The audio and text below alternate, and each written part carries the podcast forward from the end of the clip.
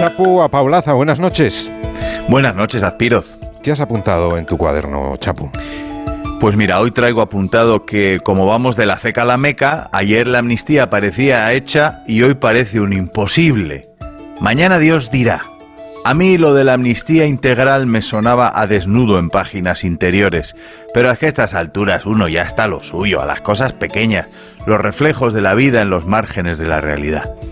A Camila, que vino a cuidar a mis hijos, ahora le toca cuidar del suyo, en un mundo tan lejano que va llenando de sonrisas, de cariño y de palabras en guaraní que ahora mismo pues no recuerdo.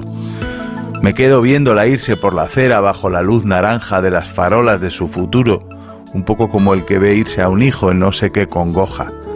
Hacerse mayor es desgajarse en otro, salirse de uno, perder el control, dejarse y dejar ir. A veces la vida cruza a las personas y las liga en no sé qué cariños, entregas y lealtades sencillas, como esta que está a punto de hacerme algo así como un abuelo antes de tiempo. Qué locura nacer en este planeta preñado de piedra líquida que gira sobre sí mismo a toda velocidad como una peonza, un dos prestados extraños lejanos.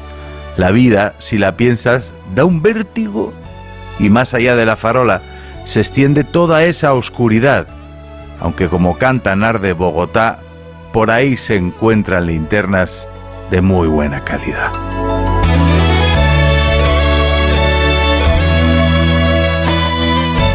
Gracias, Chapu. Hasta mañana. Siempre amanece.